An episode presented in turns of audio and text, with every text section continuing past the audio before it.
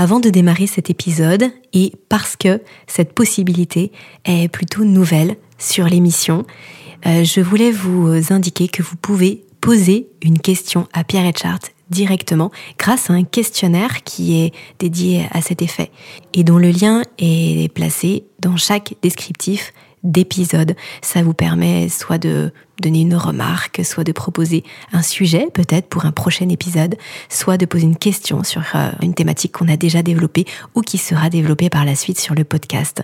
Donc vraiment, sentez-vous libre de partager ce qui vous vient.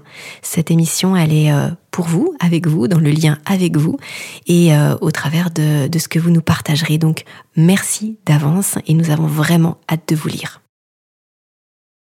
Bonjour et bienvenue sur ce nouvel échange de votre podcast Homéorésie du vivant. Je m'appelle Aurélie Montin et ici, sur cette émission, je suis l'interlocutrice de Pierre Etchart, qui au fil des épisodes vous transmet les principes du vivant et vous partage un nouveau regard sur le monde qui nous entoure. Une interlocutrice qui sera un peu comme vous, enthousiaste et surtout curieuse d'en découvrir toujours un peu plus. Humble, mais fière en même temps de cheminer vers une plus grande autonomie de la pensée. Je porterai ainsi votre voix, vos questions, vos remarques. D'ailleurs, avant de rejoindre Pierre, et parce que chaque épisode est à lui-même un voyage, je vous propose d'en découvrir une autre, de voix. Celle d'un petit homme qui n'a pas fini de vous surprendre, de vous faire réfléchir, voire même peut-être euh, de vous inspirer. Les civilisations, les moments de la connaissance et de l'organisation humaine sont comme autant de rochers dans l'océan. Quand on voit une civilisation, un moment de la connaissance, on ne voit que le heurt de l'océan contre ce rocher, la vague qui se brise, l'écume jaillissante. Ce que nous avons cherché, c'est le lieu d'où l'on pourrait contempler l'océan tout entier dans sa calme et puissante continuité, dans son harmonieuse unité. Jacques Berger, Le Matin des magiciens.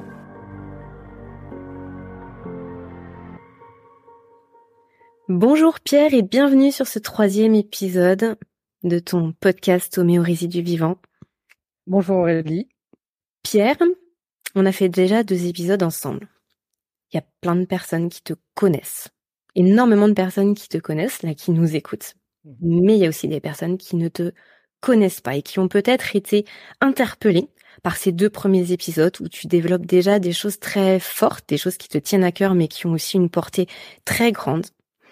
Ce que je te propose aujourd'hui, c'est qu'on prenne un temps pour parler un petit peu de toi, au travers ton parcours, au travers ce qui fait que euh, tu as justement cette, euh, on va dire, ce recul et cette pensée aujourd'hui que tu développes euh, bah, justement à travers ton, ton académie, et puis que tu es dans cette dans cette transmission je te propose de venir partager des choses que je sais de toi. Mhm.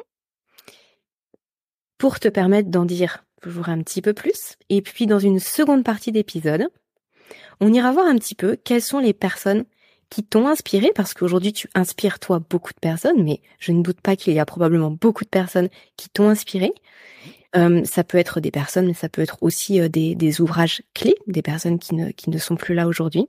Bien sûr et que tu puisses nous partager un petit peu ce qui fait le, fondement, le socle de ta pensée aujourd'hui, même si ta pensée aujourd'hui, elle est unique, mais de quoi elle, s'est enrichie jusqu'à maintenant? Ça te va? Très très bien. C'est parfait.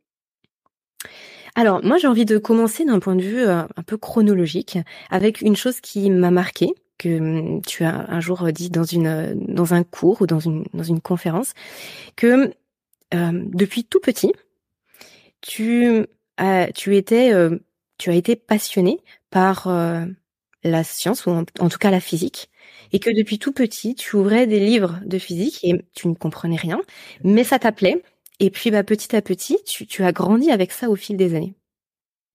Ça c'est ça c'est vraiment quelque chose d'assez incroyable euh, dans dans mon histoire parce que c'est vrai que j'en ai parlé rétrospectivement mais j'y avais pas repensé depuis et, et, c'est vrai que j'ai je me souviens hein, c'était j'avais j'avais 13 ans, je crois, 13 ou 14 ans.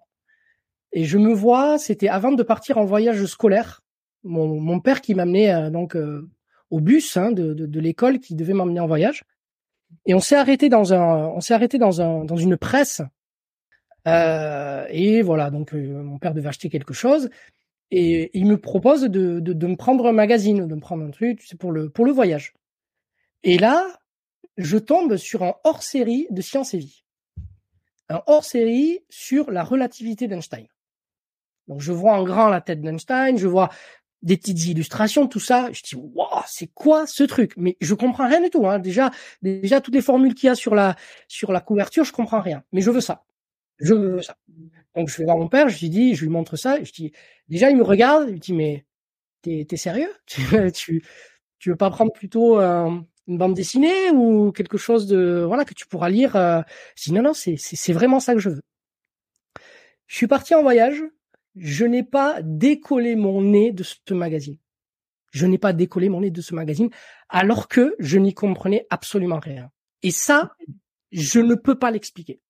Et, hmm. ce qui est et, ce magazine, c'est euh, c'est c'est devenu, je l'ai encore, hein, c'est devenu une pièce euh, dans mon dans mon musée. Euh, c'est c'est quelque chose.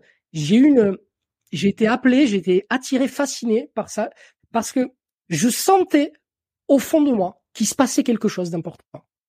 Je sentais qu'il se passait quelque chose. Et que je passerais probablement une grande partie de ma vie à faire en sorte de comprendre ce, ce, quelque chose parce que je sentais que les implications étaient très très très très importantes. Et donc, je sais pas, j'ai été appelé par ce par ce par ce magazine et euh, et je ne l'ai compris que peut-être euh, 10 ou 15 ans après véritablement. Donc, euh, et ça, c'est quelque chose euh, qui, qui, m'a suivi à partir de ce jour-là. À partir de ce jour-là, euh, j'avais une relation très, euh, je dirais presque une relation, j'arrive pas à définir exactement, mais il y avait vraiment une attraction et quelque avec les livres et j'étais, je me laissais attirer par par par eux. voilà. Et donc je les choisissais pas forcément par rapport à, à ce que mon mental me disait, mais par rapport à ce que je ressentais. Donc je sentais toujours les livres, je sentais leurs pages, j'ouvrais à l'intérieur, je touchais. Donc euh, il y avait quelque chose de charnel avec les livres et je sentais s'il y avait quelque chose d'important ou pas à l'intérieur pour moi. Pour moi. Et ça, ça m'a amené petit à petit à tomber sur des pépites, mais vraiment sur des pépites sur lesquelles je ne serais probablement jamais tombé euh, si j'avais euh, j'avais suivi un, quelque chose de, je dirais, ou que j'avais attendu qu'on m'en parle, par exemple. Parce qu'il y a hmm. beaucoup de ces informations-là dont on ne m'a jamais parlé. Et d'ailleurs, dont moi-même je suis la première personne qui en parle aux gens qui en, qui en entendent parler pour la première fois. Hmm.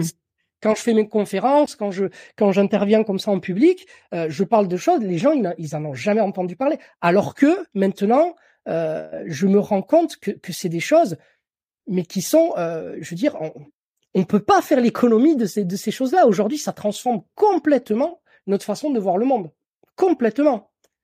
Et donc, euh, voilà, j'ai, c'est très difficile à, à, à, donner une, une raison, euh, je dirais une raison raisonnée à, à, à cette histoire-là.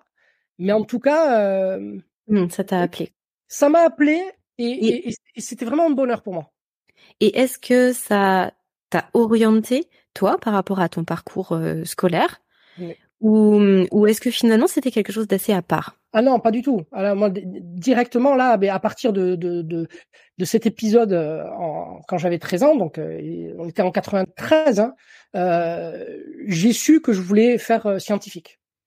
J'ai su que je voulais faire scientifique parce que je voulais comprendre euh, je voulais comprendre tout ça, je voulais comprendre ce qui était marqué, je voulais comprendre ces équations, qu'est-ce que ça veut dire, pourquoi il y a un langage comme ça à part euh, pour comprendre euh, comment ça se fait. Enfin, j'avais tellement de questions, tellement de questions, et je voulais, je voulais pouvoir y répondre, je voulais pouvoir découvrir ça. Et je me souviens qu'à l'époque, c'était drôle parce que, notamment dans le bus là, pour mon, pour mon voyage, je, il y avait, je m'étais assis donc pour lire mon livre mon magazine sur la relativité, et j'avais un des profs accompagnants qui s'était assis à côté de moi. et alors là, le prof, il, regarde, bon, il regarde, il dit mais mais tu comprends quelque chose? Et là, je, je regarde et je dis mais non non, je comprends rien du tout.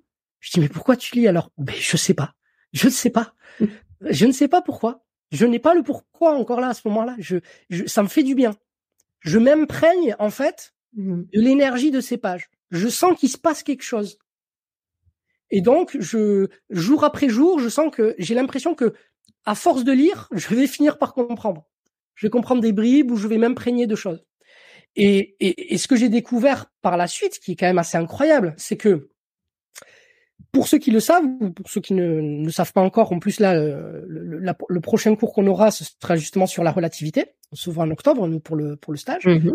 Euh, le livre que j'ai emprunté, c'est quand même donc sur Einstein, qui avait cette particularité d'être justement un adulte qui pense avec un cerveau d'enfant.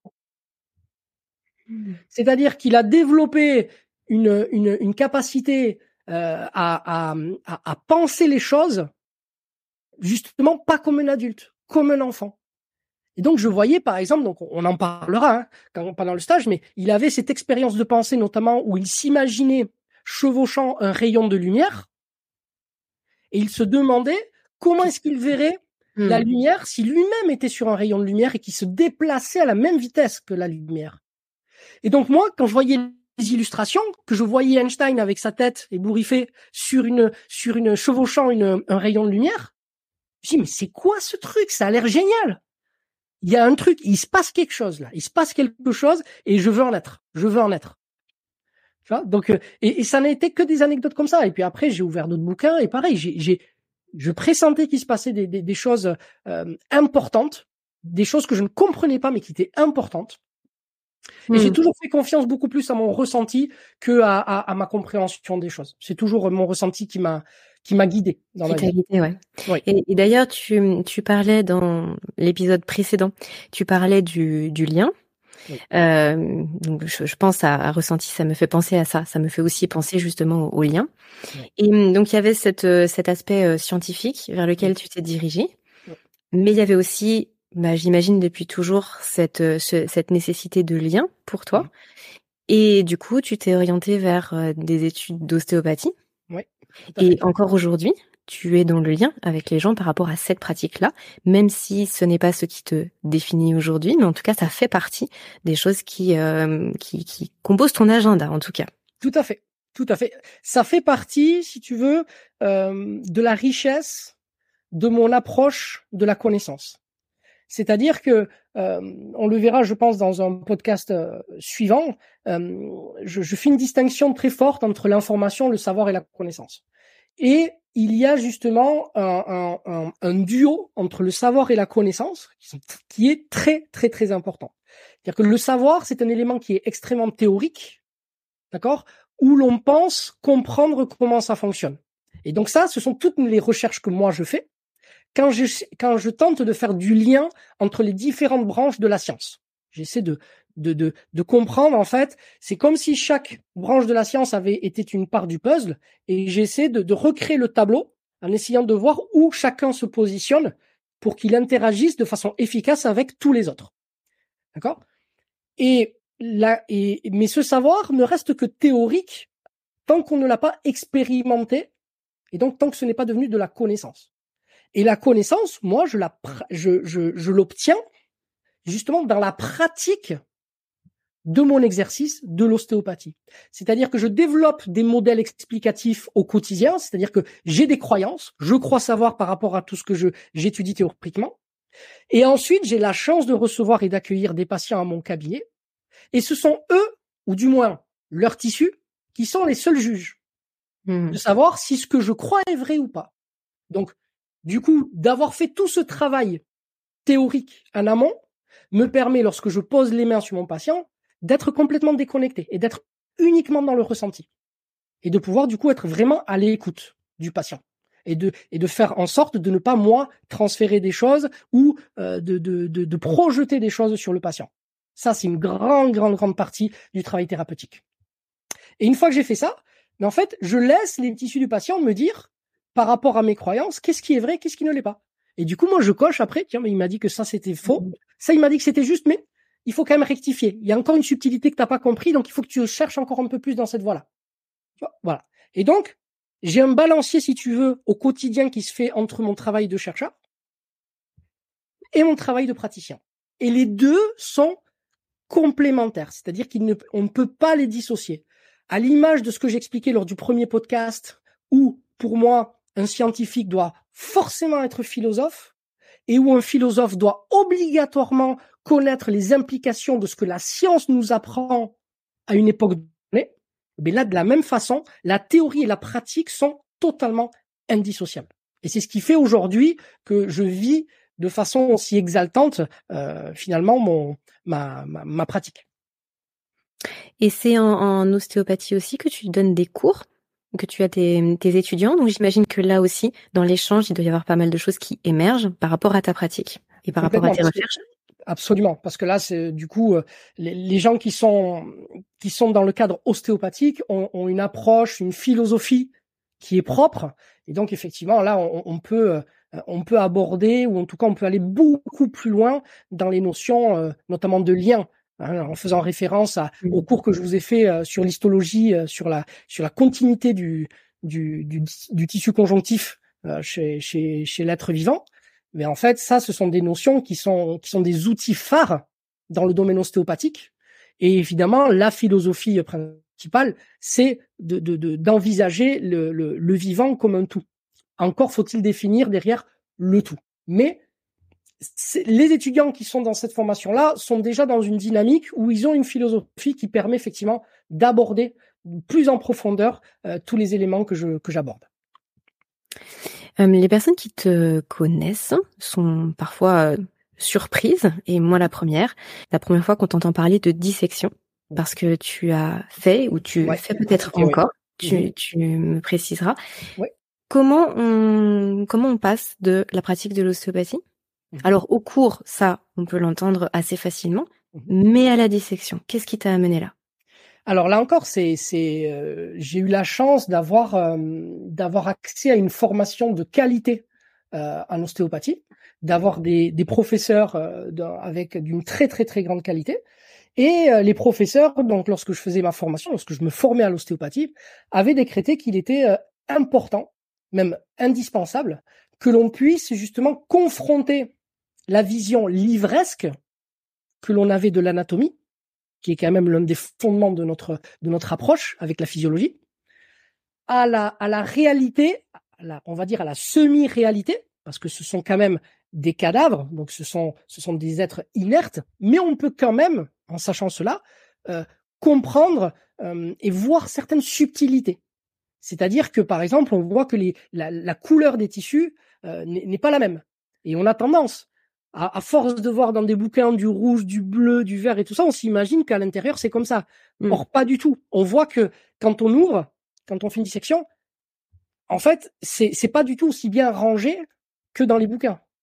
Les bouquins, ce sont des bouquins de Descartes en fait. Tout est déstructuré, tout est isolé, séparé, coloré pour que notre pour que l'on puisse mieux l'appréhender parce que sinon ça serait beaucoup trop compliqué.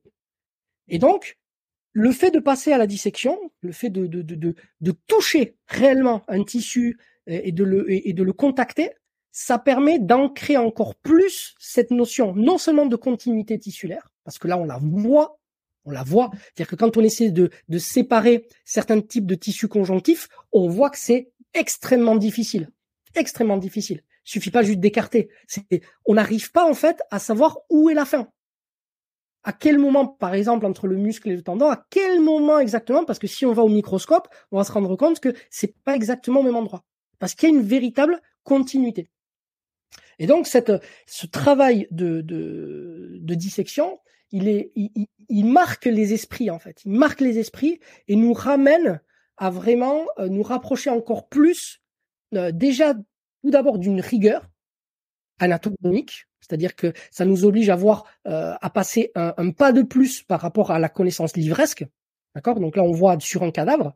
Euh, et donc, si ça, si ce que vous avez appris en amont au niveau livresque n'était pas suffisamment clair, mais en fait, vous serez perdu face au cadavre. D'accord? Donc, ça vous oblige à être rigoureux.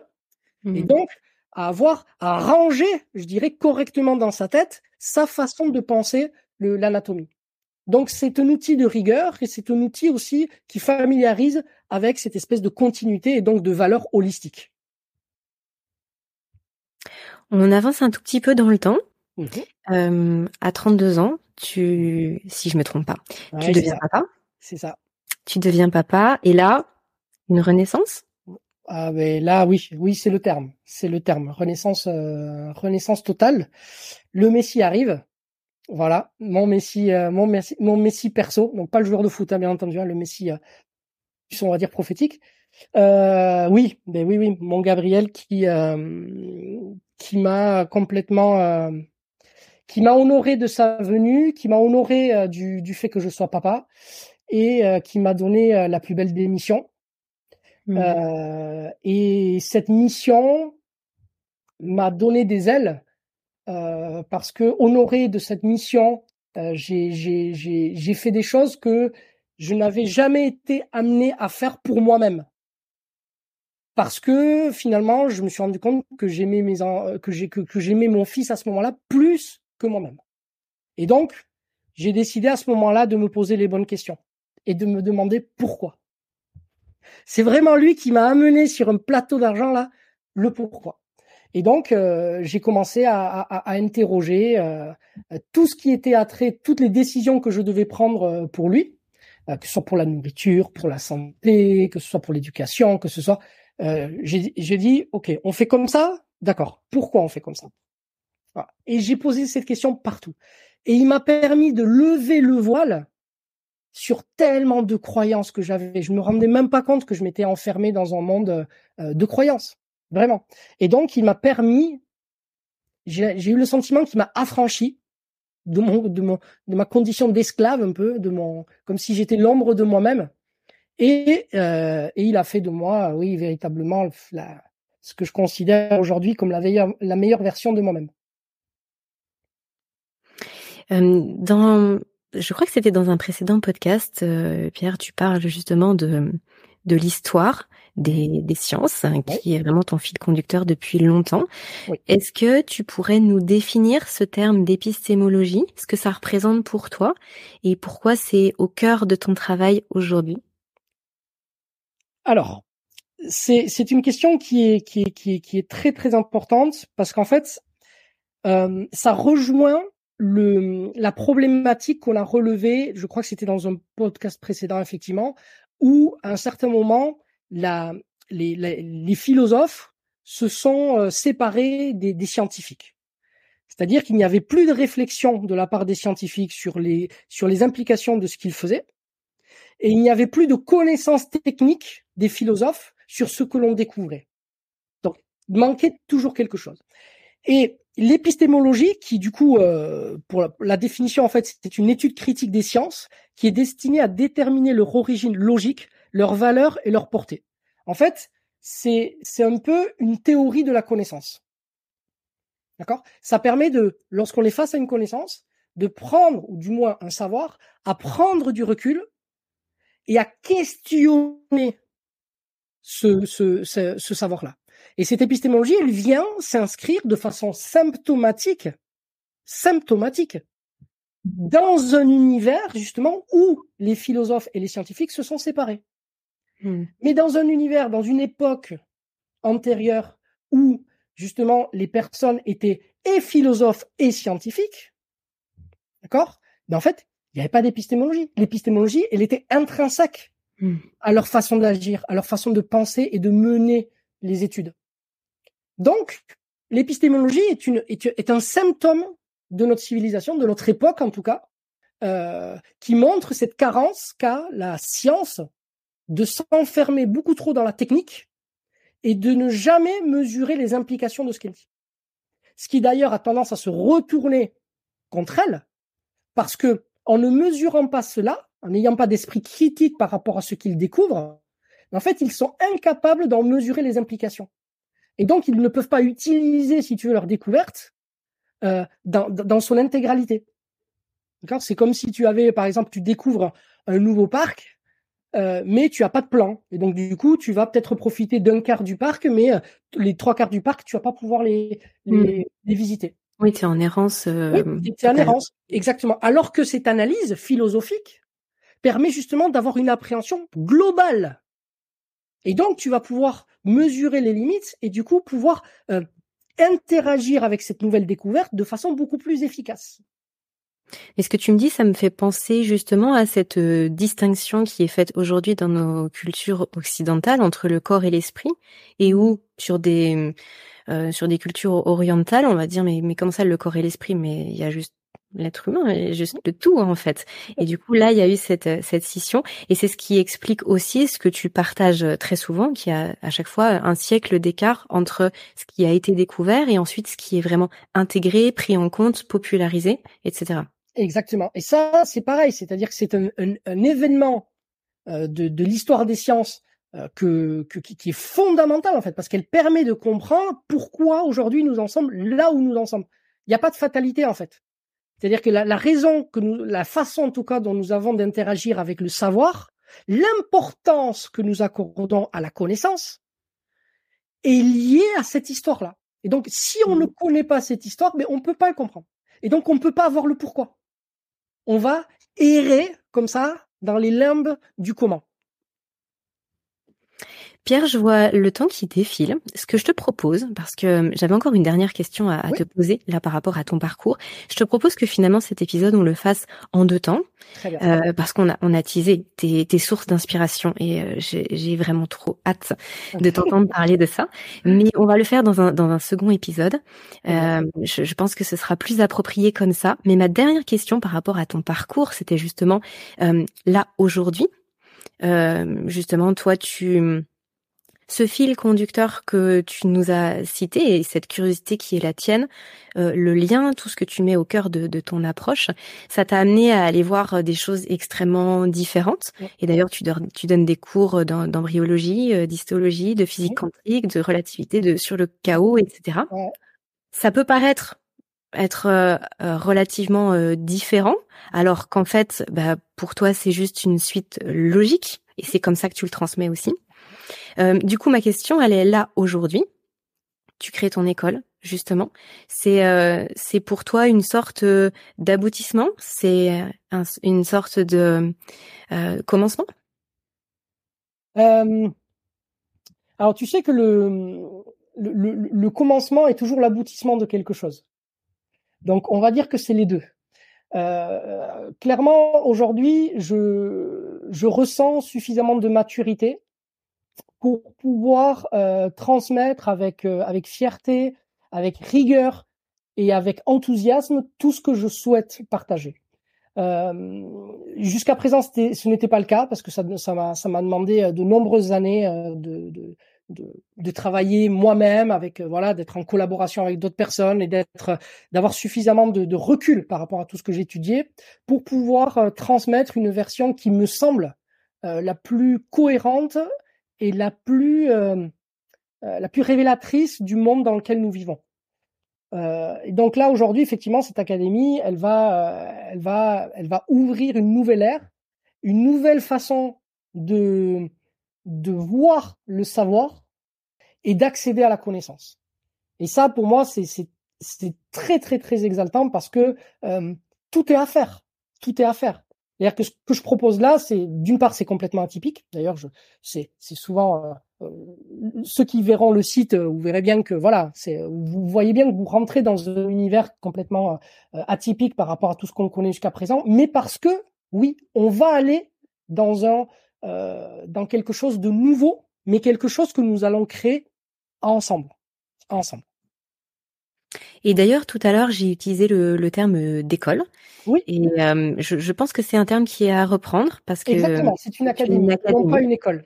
Exactement. Et euh, c'était un, un, un, lapsus, mais finalement, ça permet de venir en parler et de, de poser ce mot d'académie. Pourquoi une académie? Eh bien, l'académie, justement, c'est une c'est une référence à Platon, parce que Platon, justement, avait euh, avait ouvert justement la première académie euh, dans l'intention justement de, de, de sensibiliser les gens à une certaine forme de réflexion, c'est-à-dire de ne pas prendre les choses telles qu'elles sont, mais d'avoir toujours d'essayer de voir toujours le l'arrière l'arrière plan euh, de voir un petit peu au-delà de l'horizon et donc d'avoir une une une réflexion au travers ce que l'on croyait savoir. Parce qu'à l'époque, Platon savait déjà que le, que le, savoir était quelque chose qui était indexé à la, temporalité. C'est-à-dire que c'est quelque chose qui évolue en permanence. Hein, ce qu'il savait à l'époque, il savait très bien que dans 100 ans, 100 ans après, on saurait d'autres choses et du coup qu'on verrait le monde différemment. Et donc, la meilleure chose qu'il qu'il pensait faire à ce moment-là, c'était justement mais de prendre un petit peu de recul pour analyser ce qu'il pensait savoir à ce moment-là, de rassembler des gens autour de ça, pour que justement on, essaie de, mesurer pleinement les implications de, l'effervescence qu'il y avait à, cette époque-là. Et d'une autre façon, un petit peu plus proche dans notre euh, euh, temporalité, je dirais, c'est euh, justement Albert Einstein qui lui avait aussi sa avait sa petite académie. Il avait il avait créé avec deux de ses amis, il avait créé l'académie Olympia. Et cette académie justement avait cette même vocation. Alors eux par contre ils se retrouvaient dans un bistrot. Hein. Ils se retrouvaient dans un bistrot, ils mangeaient des saucisses, ils buvaient de la bière, mais ils discutaient de quoi? Des implications. C'est-à-dire qu'à l'époque, ben, il y avait la relativité, il y avait la physique quantique, euh, tous les éléments, toutes les patates chaudes, en fait, il les mettait sur la table et en mangeant, en faisant un petit gueuleton, ben, il discutait, il réfléchissait sur les implications de ce que signifiait ce qu'on découvrait en science à cette époque-là. Et moi, c'est ça que je souhaite. Hmm. Le, but de l'académie, c'est pas euh, d'avoir quelqu'un, une personne, donc moi en l'occurrence, qui, qui sait quelque chose et, euh, et d'apprendre à des gens qui ne savent pas. On est dans une dans un état d'esprit où moi je vais dans un premier temps, bien entendu, vous donner les fondements de ce de ce type de travail, les clés pour pouvoir y parvenir. Mais l'objectif, c'est que dans un deuxième temps, tout le monde, tout le monde prenne sa part parce qu'on aura besoin de toutes les sensibilités, c'est-à-dire la sensibilité de chacun, pour réfléchir justement sur les implications de ce que nous amènent toutes ces, toutes ces informations et tout, tout ce savoir. Qu'est-ce qu'on en fait, pourquoi, comment?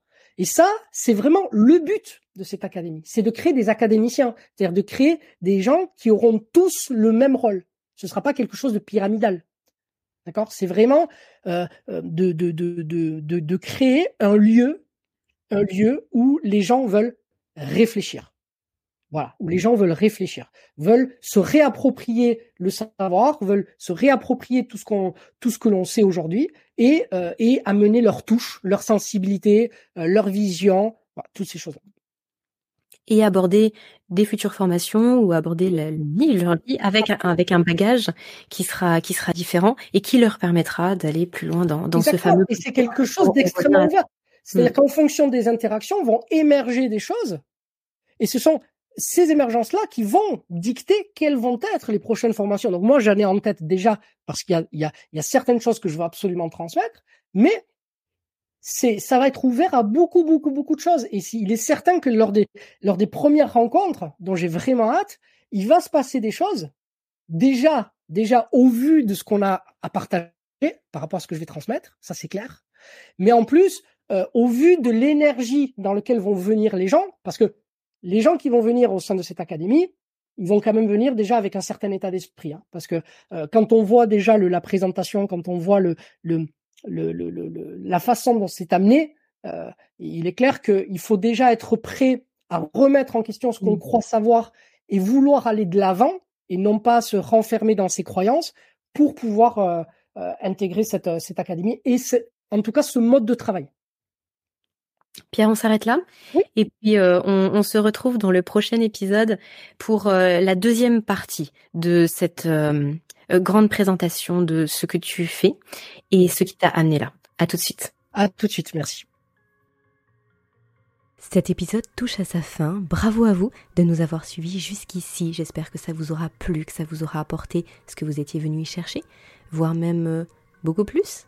En tout cas, vous pouvez retrouver le travail de Pierre en descriptif de cet épisode. Vous allez avoir tous les liens pour pouvoir creuser, aller plus loin et puis toujours entretenir votre autonomie de pensée. Vous pouvez également soutenir le podcast en partageant à vos proches tout simplement, et puis ça peut être sympa d'en discuter ensemble aussi, ou alors en mettant 5 petites étoiles sur iTunes ou sur votre plateforme d'écoute. Je vous dis à très bientôt pour un prochain épisode. N'oubliez pas de partager et de mettre plein de petites étoiles. C'est vraiment important les étoiles.